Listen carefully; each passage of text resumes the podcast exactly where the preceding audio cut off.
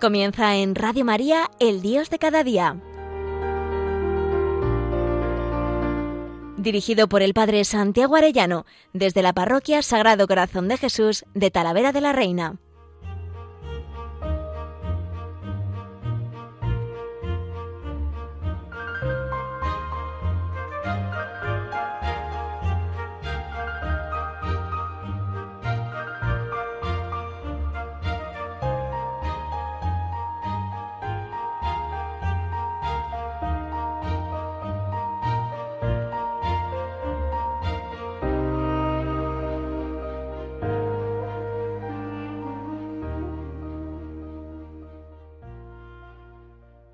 Muy queridos oyentes de Radio María, qué alegría un lunes más con todos ustedes. Estamos comentando en estos programas vidas ejemplares. El último día comentábamos la vida de San José, el gran modelo, ¿verdad? Junto con la Virgen María. Y estamos todo este mes preparándonos para la consagración a él, mes de consagración a San José. A eso de las 12 y 20 de la mañana se suele poner ese audio que nos va preparando para consagrarnos a San José. Pero hoy quisiera poner otro modelo que creo que nos puede ayudar mucho en este tiempo de Cuaresma. El modelo es San Nicodemo, nacer de nuevo. Es un fariseo que todos nosotros podemos ser, por desgracia, fariseos, creernos los justos y estar todo el rato señalando a los demás, yo no soy como ese. Bueno, pues es un fariseo que con el encuentro con Cristo, porque es de la época de Jesús, se convirtió. Y se convirtió en santo, San Nicodemo. Se celebra el 31 de agosto su fiesta. Bueno, pues vamos a pedir la intercesión de este santo y vamos a conocerle un poquito más, que creo que nos ayudará, ya digo, en este camino de cuaresma. Lo primero que se nos pide en la cuaresma es la conversión. Y quizá alguno de los oyentes puede decir, bueno, pues si yo ya estoy convertido, entonces nos dice San Juan, si decimos que no tenemos pecado, nos engañamos le hacemos mentiroso y su palabra no está en nosotros. Y quizá otro puede pensar, bueno, si yo ya no tengo remedio, lo he intentado tantas veces, bueno, pues sigue San Juan en 1 Juan 1, 8 y siguientes, diciendo, hijos míos, os escribo esto para que no pequéis. Pero si alguno peca, tenemos a uno que abogue ante el Padre, a Jesucristo el justo. Él es víctima de propiciación por nuestros pecados. Así pues, todos hemos de decir como San Pablo con agradecimiento, Cristo Jesús vino al mundo a salvar a los pecadores, y el primero de todos soy yo. Y si encontré misericordia fue para que en mí, en primeramente manifestase Jesucristo toda su paciencia, dice en 1 Timoteo 1.11 y siguientes. Bueno, pues eso es lo que tenemos que hacer también nosotros, convertirnos de corazón.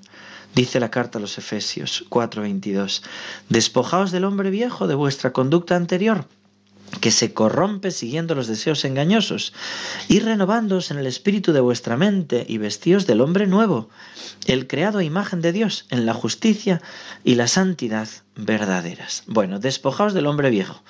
Recuerdo siempre una reunión de curas en la que a uno que era muy mayor, un sacerdote muy mayor, le dijeron, bueno, cuídate y déjate cuidar por los curas. Y salta uno, no, no, ya lo dice San Pablo, despojaos del hombre viejo. bueno, pues pues no, nosotros no en ese sentido, que queremos mucho a los mayores y queremos que el coronavirus no les afecte. Por cierto, el verdadero coronavirus, el profundo coronavirus, no digo que el otro no haya que combatirlo, pero el verdadero y profundo es el que nos metió Satanás cuando dijo, seréis como dioses. Nos han colocado ahí una corona, tú eres el rey, el rey del mundo, el centro del mundo, es el virus del coronavirus que se te mete dentro y tiene que quitártelo el único que es el Rey de Reyes, que es Jesucristo, que nos quita nuestra soberbia y nos quita ese hombre viejo del que estoy hablando, ¿no? que nos lleva a ser el centro de nosotros mismos. ¿no? Bueno, pues vamos a dejarnos convertir por él. Y para eso vamos a entrar en el pasaje de la visita de Nicodemo a Jesús. Se sitúa en el Evangelio al principio de la vida pública, después de las bodas de Cana, e inmediatamente a continuación del pasaje de la expulsión de los vendedores del templo. Dice, Subió Jesús a Jerusalén y encontró en el templo a los vendedores de bueyes, ovejas y palomas, y a los cambistas sentados, y haciendo un látigo de cuerdas, los arrojó a todos del templo, a las ovejas y a los bueyes, y esparció el dinero de los cambistas y volcó las mesas. Y dijo a los que vendían palomas, quitad esto de aquí y no hagáis de la casa de mi padre un mercado. Sus discípulos se acordaron de lo que está escrito, el celo de tu casa me devora. Y les enseñaba diciendo, no está escrito mi casa será llamada casa de oración para todos los pueblos, en cambio vosotros habéis convertido esta casa, el templo, en cueva de ladrones. Bueno, pues todas estas palabras de Jesús a cualquier conocedor de la Sagrada Escritura, como son los fariseos, le recuerdan los grandes reyes y profetas. Es el rey David el que canta en el Salmo, me devora el celo de tu casa. Es Isaías el que dice, mi casa será llamada casa de oración para todos los pueblos. Y es Jeremías el que dice, ¿es acaso esta casa donde se invoca mi nombre una cueva de bandidos a vuestros ojos? ¿Será Jesús un profeta? Por eso se preguntarían quizá los fariseos, y entre ellos Nicodemo. Le dijeron los judíos, dice el texto de Juan 2.18, ¿qué señal nos das de tu autoridad para proceder así? Y él dijo, deshaced este templo y en tres días lo levantaré. Le dijeron los judíos, cuarenta y seis años tardaron en reconstruirlo y tú lo vas a levantar en tres días. Mas él les hablaba del templo de su cuerpo. Cuando resucitó de entre los muertos, se acordaron sus discípulos que había dicho esto y creyeron en la escritura y en la palabra que había dicho Jesús. Jesús hablaba de manera misteriosa, pero mostrando autoridad y poder. Los judíos no llegaron a entender lo que quería decir y los apóstoles tampoco, pues tras la resurrección es cuando entendieron. Y eso que ellos habían escuchado a Jesús cuando les defendió ante los fariseos de la acusación de que comían espigas en sábado, Jesús siempre defendiendo a los, a los pobres apóstoles, ¿no? Y dijo, en el templo los sacerdotes quebrantan el sábado sin incurrir en culpa, pues aquí hay alguien que es mayor que el templo. Y Jesús les había explicado igual a la samaritana. Les habría dicho lo mismo que a ella cuando le preguntan ¿en qué templo hay que adorar a Dios? ¿En el monte Garicín de Samaria o en el monte Sion en Jerusalén? Y Jesús les dice, llega la hora, ya está aquí, en que los adoradores verdaderos adorarán al Padre en espíritu y en verdad. Juan 4:23, es decir, en el Espíritu Santo y en la verdad que es Cristo, los verdaderos adoradores. Los apóstoles no se enteraron de esto hasta después de la resurrección. Y los judíos tampoco podían entender, pero Jesús hablaba con autoridad y con milagros. Por eso dice Juan 2.23, durante su estancia en Jerusalén por la fiesta de Pascua, muchos creyeron en él viendo los milagros que hacía. Pero Jesús, como los conocía a todos, no se fiaba de ellos, pues él no tenía necesidad de que le informasen de las personas, porque él conocía lo que había en el interior de cada uno. Así es, Jesucristo conoce lo que hay en nuestro corazón, que es lo realmente importante. Qué importante es vivir para Él, que conoce mi corazón, que sea Él mi público, y no para, que para lo que los demás piensen de mí. Qué importante seguir al Señor desde la sencillez de la vida ordinaria, sin estar pendiente del aplauso del mundo. Jesús no se fía de los que viven así, el texto también traduce, Jesús no se confiaba a ellos, ¿no? Jesús no se fiaba de ellos y Jesús no se confiaba a ellos. Si queremos gozar de la confianza del Señor, vivir esa sencillez de seguimiento en la fe es lo que tenemos que hacer. Si luego vemos signos, bendito sea Dios, pero seguimos al Dios de los consuelos y no los consuelos de Dios. Bien, pues algunos le seguían solo por sus milagros y estos eran gente sencilla, pero Jesús habla también en su vida pública a los que eran considerados sabios. Cuando a veces habla de raza de víboras, ¿no? Habla con mucha fuerza a los fariseos, lo hace también porque les ama, porque les quiere cambiar el corazón. Y en este caso, Marcos 11, 18 se nos dice, lo oyeron los sumos sacerdotes y los escribas y buscaban el modo de acabar con él, pues le tenían miedo, ya que toda la muchedumbre estaba maravillada de su doctrina. Fíjense, lo oyeron los escribas y fariseos. Ha dicho que el templo es una cueva de ladrones. Comentarían con odio entre ellos. ¿Cómo se atreve? Ha echado a los vendedores del templo y nos dice cueva de bandidos, de ladrones. Hay que acabar con él. Ese es el ambiente entre los fariseos. Pero entre ellos hay uno que tras escuchar a Jesús está sufriendo una prueba interior. Dice el texto. Sin embargo, había un hombre de los fariseos cuyo nombre era Nicodemo, una autoridad de los judíos. Este fue a él de noche Nicodemo es un fariseo. Fariseo es un término despectivo puesto por sus adversarios que venía a significar intocable, segregado. Ellos se llamaban a sí mismos los Hasidim, los piadosos. Son los defensores de la ley y la tradición, representantes de la estricta observancia, protagonistas de la piedad en Israel. Detrás de todo esto se escondía soberbia, avaricia, hipocresía. Tenían la estima del pueblo por su celo religioso y conducta moral. Cumplían a raja tabla infinidad de pequeñas normas morales y por eso tenían mucho influjo. Jesús amenaza este prestigio e influencia, pues varias veces les condena públicamente. Tenían riquezas y posesiones. De Nicodemo sabemos, por ejemplo, que tenía dinero, dicen, como para dar de comer durante diez días a todo el pueblo de Israel. Fíjense que solo para alimentar a los fariseos, que eran unos 6.000, calculando como hacemos en los campamentos, más o menos a 10 euros por chaval, más o menos, estamos hablando ya de 600.000 euros solo para alimentar a los fariseos y quedaba todo el pueblo. Así que debía ser muy rico, muy rico. Nicodemo se siente de algún modo muy seguro de sí mismo. Se le podía aplicar la parábola de Jesús. Dijo Jesús a algunos que se tenían por justos en Lucas 18, 9, 14. Dos hombres subieron al templo, lo recuerdan, ¿verdad? El fariseo y el publicano. El fariseo delante empieza a justificarse, yo no soy como los adúlteros, ¿no? Como esos injustos y pecadores, ¿no?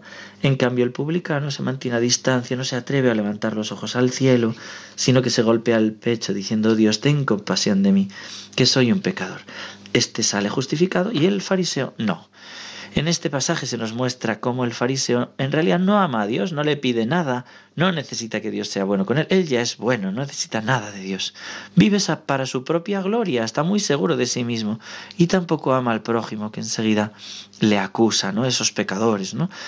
Que ojalá el Señor nos cambie este corazón, nos conceda ser humildes. ¿no? La clave está en dónde tenemos puesto el fundamento de nuestra vida.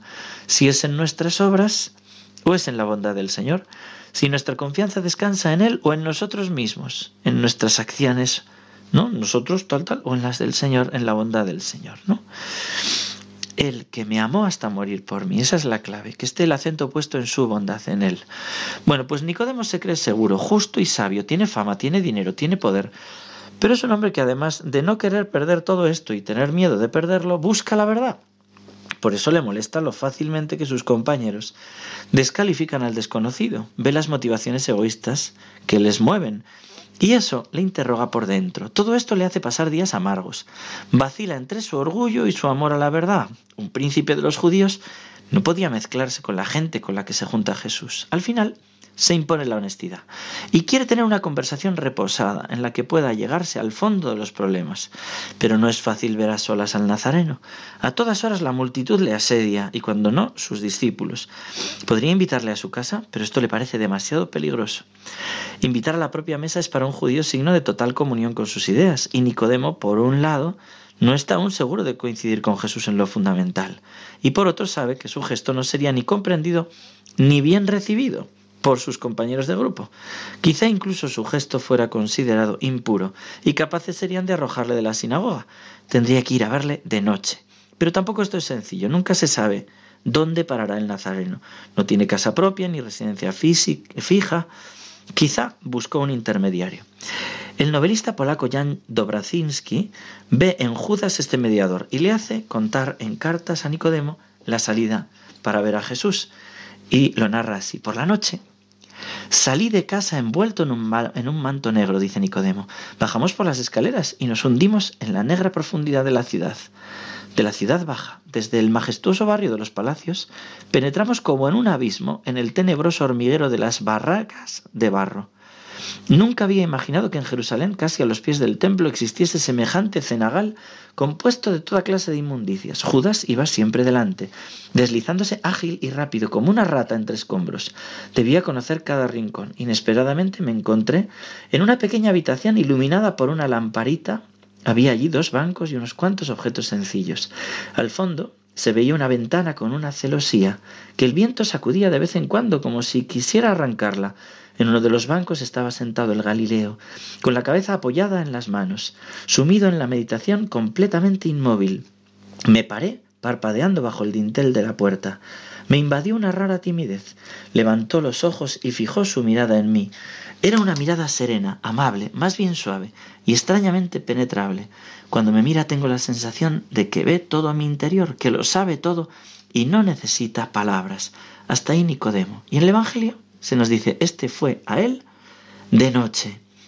El evangelista subraya esto y le da también un valor simbólico. Nicodemo va de la oscuridad a la luz. Él se cree que es la luz, pero en realidad va de la oscuridad a la luz. Vamos a pedirle nosotros al Señor también que nos conceda ese cambio. Entra en mi noche, Señor, pídeselo, querido oyente. Entra en mi noche, Señor.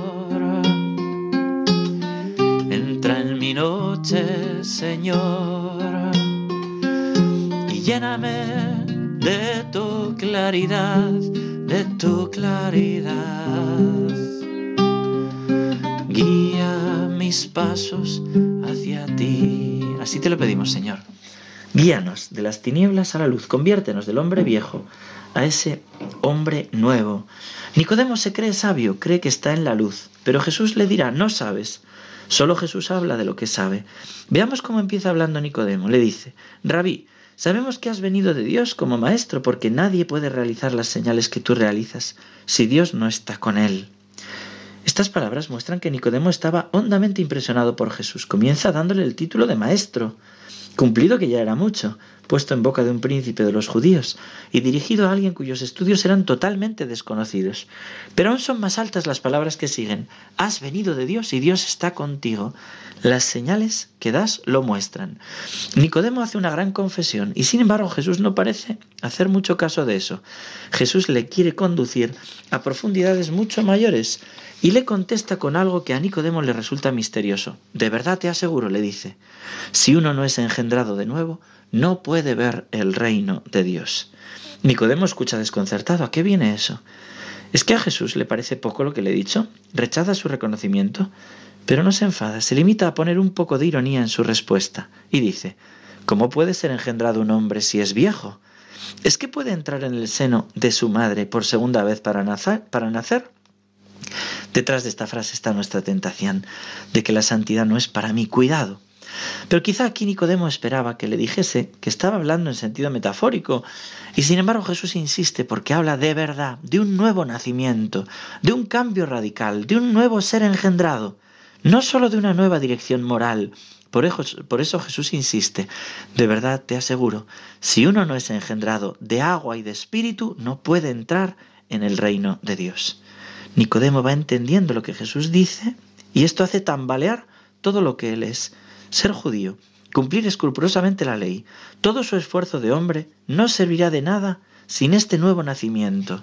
Así nos puede pasar a nosotros tan de, a veces de normas que hay que, que hay que hacer por amor, pero cuidado, no que no está ahí la clave. Y por eso Jesús sigue lo que ha nacido de la carne es carne, mientras lo nacido del espíritu es espíritu.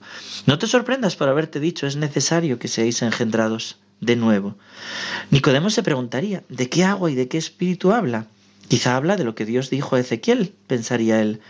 Yo santificaré mi gran nombre profanado entre las naciones por vosotros, pues yo, ya ve, os rociaré con agua pura y quedaréis purificados de todas vuestras impurezas y basuras os purificaré, y os daré un corazón nuevo, y os infundiré un espíritu nuevo, quitaré de vuestra carne el corazón de piedra, y os daré un corazón de carne. Ezequiel 36.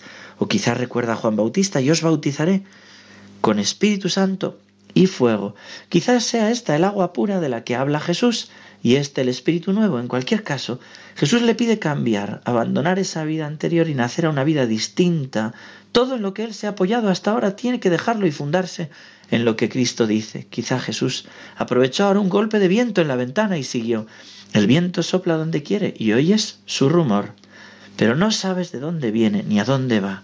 Así es todo el que ha nacido del Espíritu.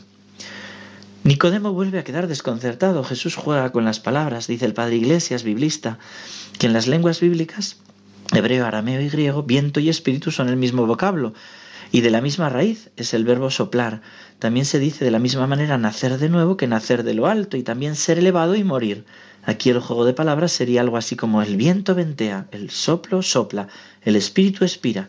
Nicodemo desconcertado, algo entiende de lo que dice Jesús. Él tan seguro de sí mismo, tan fijo, tan inconmovible y escrupuloso en el cumplimiento de sus preceptos, y de pronto Jesús le dice, el que nace del Espíritu es como viento que no sabes de dónde viene ni a dónde va. Esta impresión, queridos oyentes, se siente muchas veces en la vida espiritual también. A mí me pasó últimamente con esto del seminario de vida en el espíritu para sacerdotes. De repente te sientes como descolocado, siempre en el fundamento de la misma fe y de la tradición, pero como descolocado, como llamado a nacer de nuevo. Por cierto, tendremos pronto otro seminario para sacerdotes los últimos días de abril. Se lo digo sobre todo para que recen por nosotros sacerdotes, que lo necesitamos. Vamos a pedirle que el Señor mueva su Espíritu Santo dentro de nosotros, que se mueva dentro de nosotros el Espíritu Santo, que nos saque de esa noche, que nos meta en esa luz. Dice así esta canción y se la pedimos, se lo rezamos al Espíritu Santo. Muéveme, mi Dios, hacia ti, que no me muevan los hilos de este mundo. Oh, muéveme atráeme hacia ti desde lo profundo, desde lo más profundo de su ser, muévenos de tu ser, Señor, muévenos a cada uno de nosotros, ¿no? Pero Nicodemo tan seguro de sí mismo pregunta, ¿cómo puede ocurrir eso? Jesús contesta con tono irónico para sacarle de su orgullo intelectual, tú eres el maestro, el artículo, subrayando con ironía, tú eres el maestro de Israel y esto no lo sabes. Ahora Jesús eleva la conversación muchísimo y le revela quién es Él y cuál es su misión salvadora. De verdad te aseguro, hablamos de lo que sabemos, fíjense, plural majestático, el Espíritu Santo y yo, hablamos de lo que sabemos y testificamos lo que hemos visto, pero no aceptáis nuestro, nuestro testimonio. Si os hablo de lo terreno y no creéis, ¿cómo vais a creer si os hablara del cielo? Dice el Padre Iglesias que en el conocimiento de Dios hay grados de lo más elemental, el nuevo nacimiento, hasta lo más elevado, la realización del plan salvador de Dios por medio de su Hijo crucificado y glorificado. Pues bien, Jesús de esta manera le está pidiendo su fe y le revela el misterio y dice Jesús, y es que nadie ha subido al cielo a no ser el que bajó del cielo, el Hijo del Hombre. Y como Moisés elevó aquella serpiente en el desierto, así tiene que ser elevado el Hijo del Hombre, para que todo el que cree en él tenga vida eterna. Pues de tal modo amó Dios al mundo que entregó a su Hijo unigénito, para que todo el que cree en él no perezca, sino que tenga vida eterna. Pues Dios no envió a su Hijo al mundo para condenar al mundo, sino para que el mundo se salve por medio de él. Qué maravilla, queridos oyentes. Cuánto le agradecemos a Nicodemo este diálogo tan precioso de Jesús.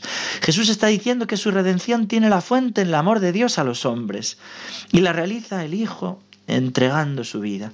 Entonces todas sus justicias y sus cumplimientos, ¿para qué sirven? Todo parte del amor de Dios.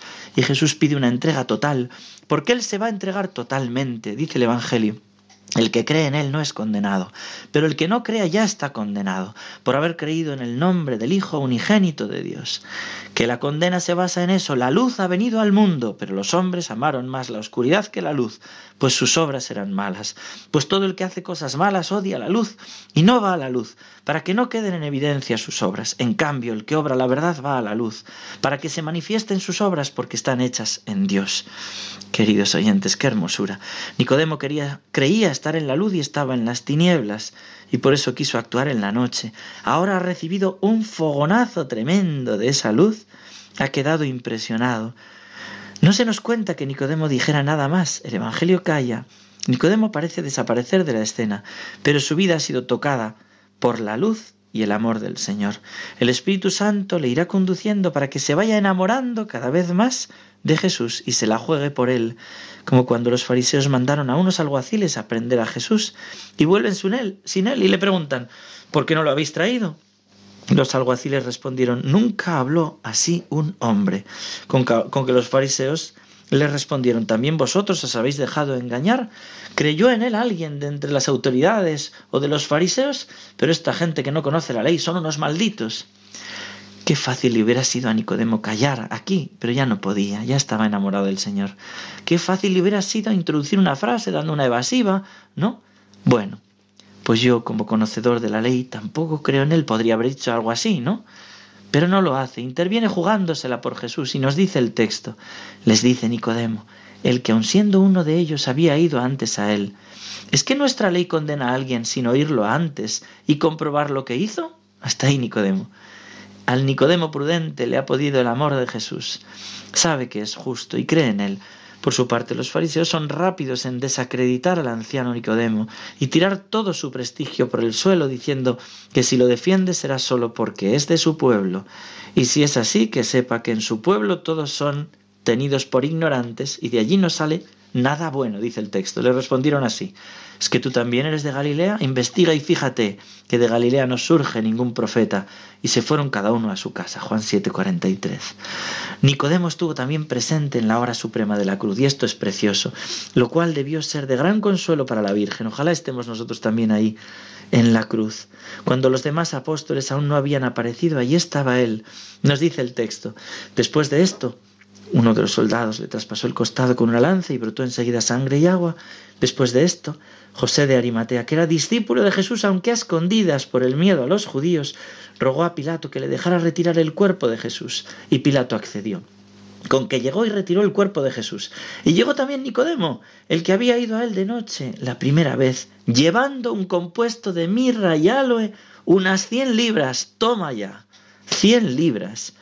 Son 33 kilos, una cantidad enorme. Son las honras fúnebres propias de un rey.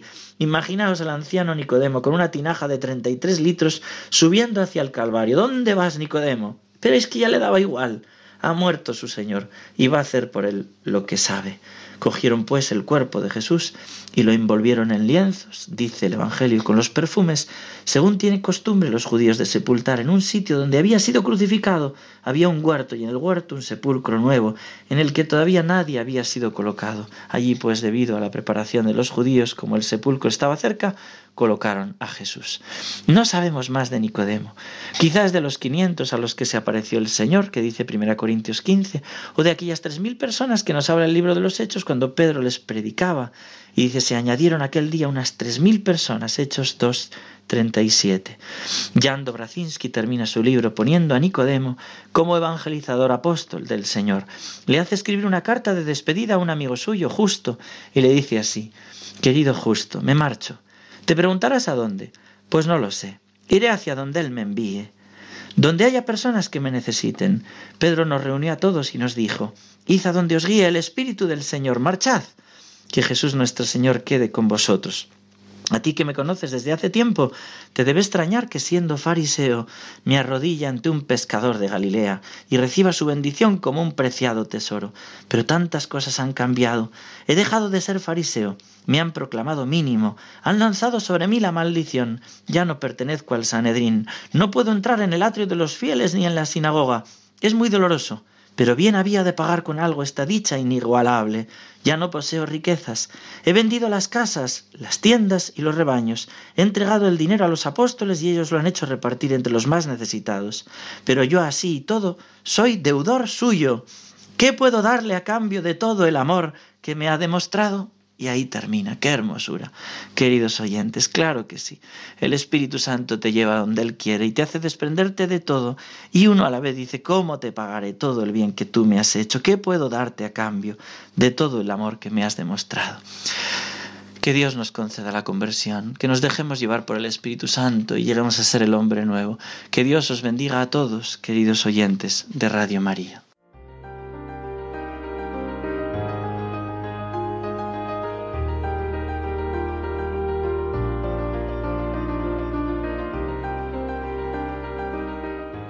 Finaliza en Radio María, El Dios de cada día. Dirigido por el Padre Santiago Arellano, desde la Parroquia Sagrado Corazón de Jesús de Talavera de la Reina.